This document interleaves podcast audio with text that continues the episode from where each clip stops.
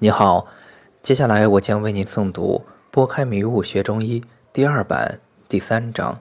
同学提问：问，您说了这么多《内经》的知识，为什么我听着云里雾里的感觉，根本听不懂？答：这说明我说的话没有引起你内心的共鸣。我可以给你描述秦山之雄，华山之险，衡山之秀，衡山之奇。嵩山之绝，如果你没有登上过，就不会有任何体会。但只要你登上过一次，那么我稍微一提醒，你便会有体会。文中有很多话都出自《内经》，但没有标明具体篇章。如果你不知道这些话的出处，说明看经典的次数太少了。说食不饱，无论我怎么讲，我对经典的解读。如果你不自己去读，只能是云里雾里。只有自己仔细读经典，并从中有所体悟，那才是你真正的东西，才能应用自如。我的建议是，先从头到尾读几遍经典，再往下阅读本书，否则越往下看会越吃力。在我带教的师弟师妹中，我发现学的最好的。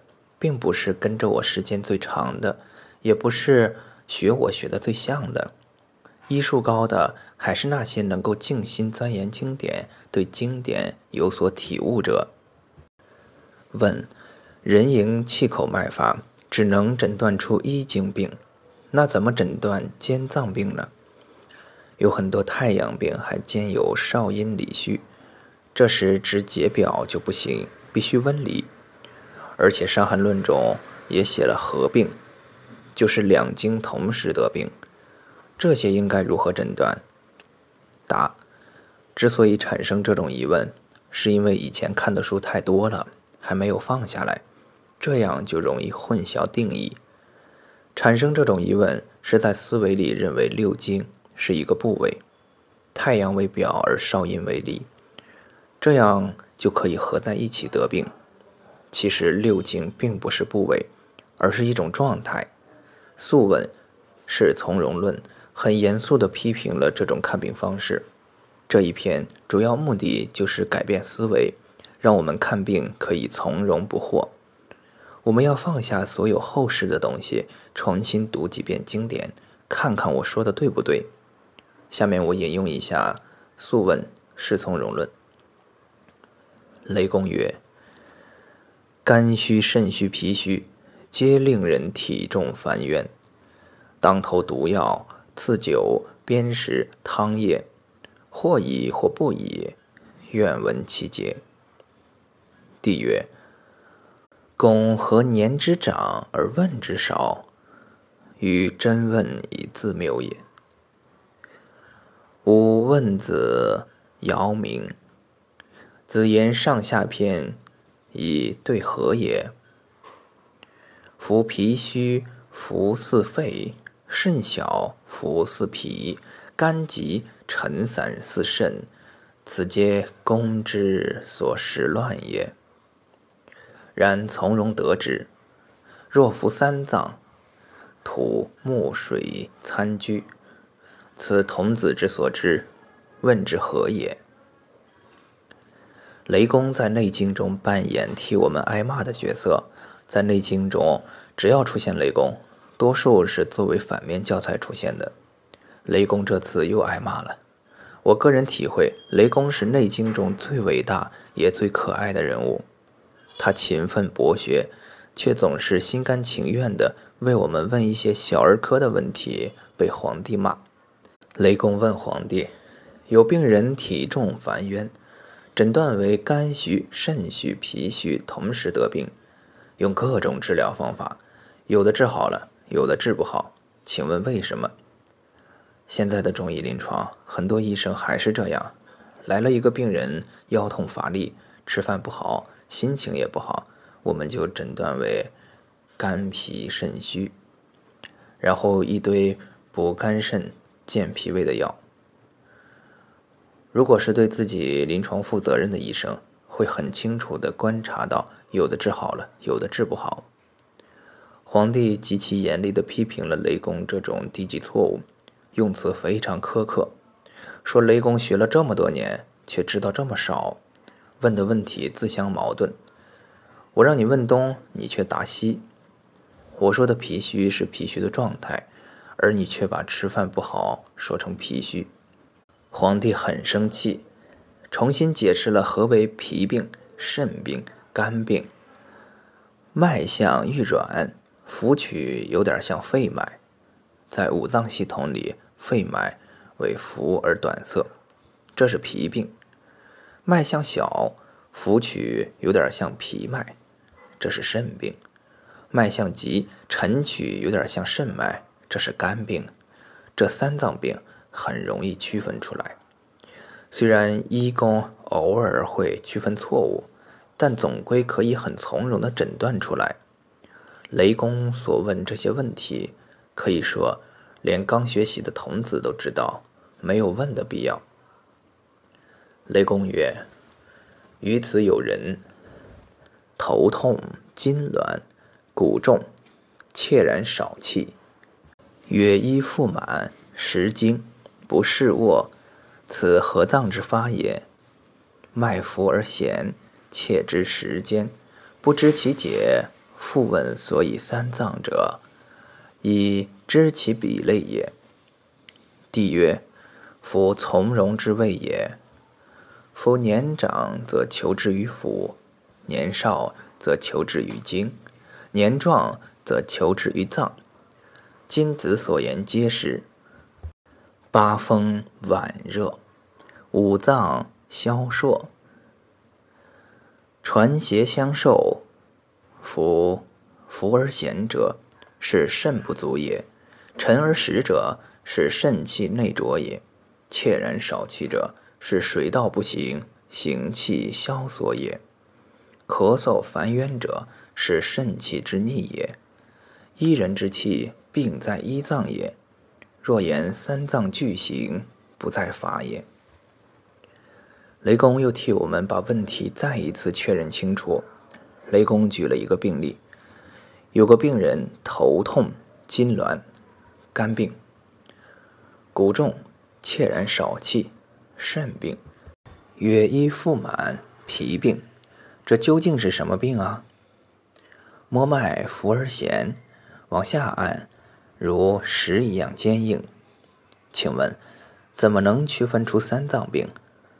皇帝说：“这个病是肾病。”原因是，通过诊脉浮而弦是肾病，是为五邪的寒病，属水；沉而实为肾气内浊。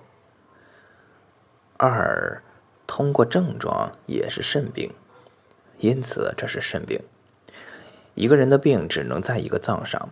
如果说一个人的病在三个脏，那这个医生开的方一定不在法上。谨记。一人之气，病在一脏也。若言三脏俱行，不在法也。关于合并问题，只有三阳病有合并，合并的原因为表不解而误治，具体会在下一章细说。问：如果说每一经病反映的是一种状态，那这一状态与具体实体脏器有没有关系？如？脾胃病与太阴之间有没有关系？答：中医之所以混乱，就是错将病的象与实体联系起来。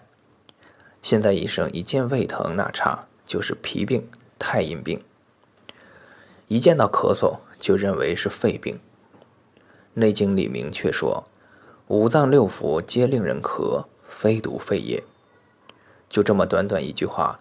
还被后人误解了。后人认为五脏六腑都能引起肺的病变而咳嗽，其实原文要表达的意思是五脏六腑任何一脏都可以直接表现为咳嗽。下文就描述了干咳、皮咳等表现。在临床上，咳嗽患者的状态可以是六经的任何一经，同样，任何一经都可以引起胃疼等一切单一的病。所以，单纯从临床上来说，脾病和太阴病没有任何关系。但是从理论渊源讲，中医理论为原物比类，木头和春天虽然没有联系，但从内里性质看，木的生发所反映的就是春象。我们学中医要搞清楚这种思维。问，《内经》里提到食气入胃，散精于肝，淫气于筋，脾气散精，上疏于肺等生理循环，并非只有西医谈生理，中医也在谈生理。您对经典中的中医生理怎样看待？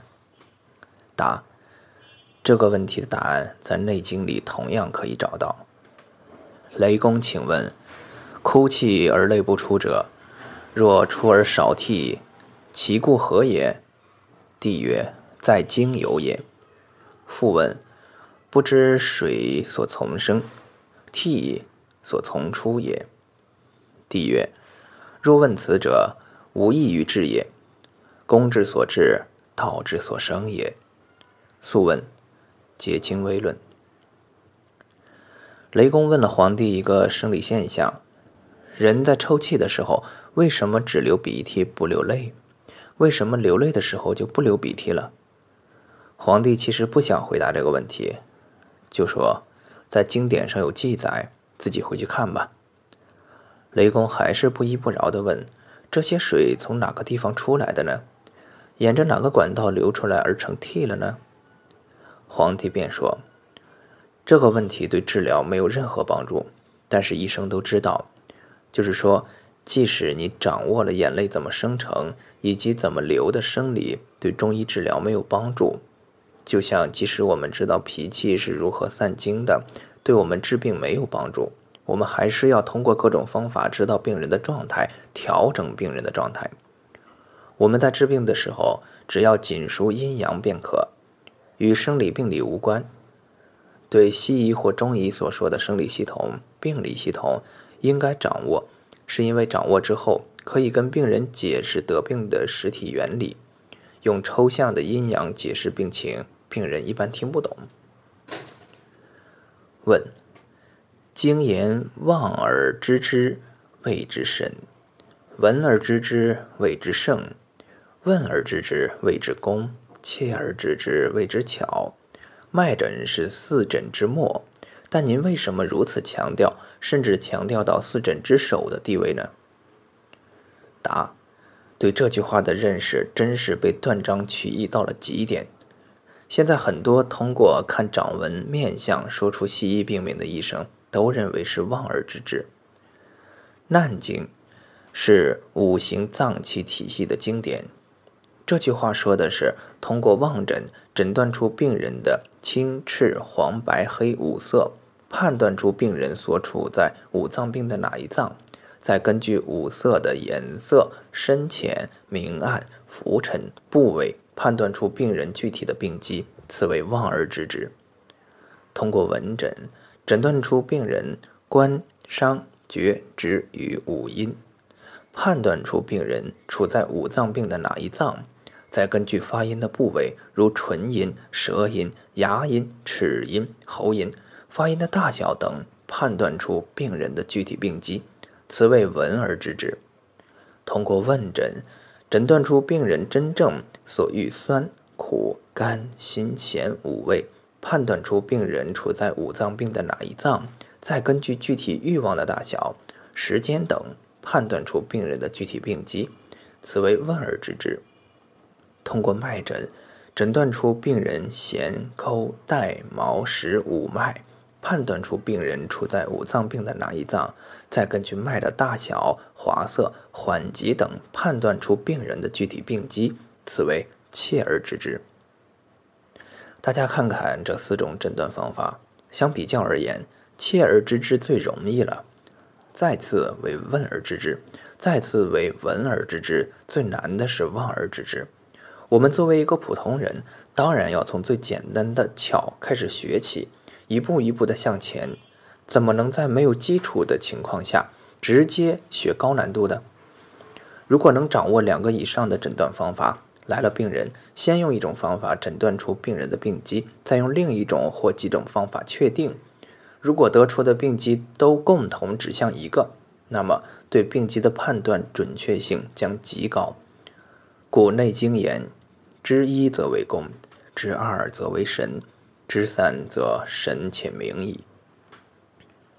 问：人迎气口脉法只用到左右手的关脉和关前一分，并未用到寸脉和尺脉，那么寸尺脉还需要摸吗？答。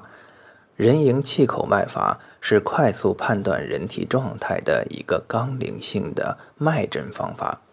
分出六经并不是脉诊的全部，而仅仅是脉诊的开始。用人迎气口脉诊法分出六经后，还要参照整体脉的大小、虚实、滑涩等，同时参照寸脉与尺脉。寸以后表，尺以后里。寸脉可以反映病人表的虚实情况，尺脉可以反映病人内里的虚实情况。以发汗为例，用麻黄汤发汗，必须要表里都实才可。寸、尺任何一不虚，都不可用麻黄汤。用桂枝汤发汗，尺脉不能太虚，尺脉过虚，只能通过补益的方法使其自汗，下法易逝。如果表实里虚，绝对不可选用泻下法。只有里实而表不比里更实，即寸脉力度不及尺脉，才可选下法。具体很难用几句话说明，大家一定要记住，寸脉与尺脉很有意义。往下读就会有总体认识。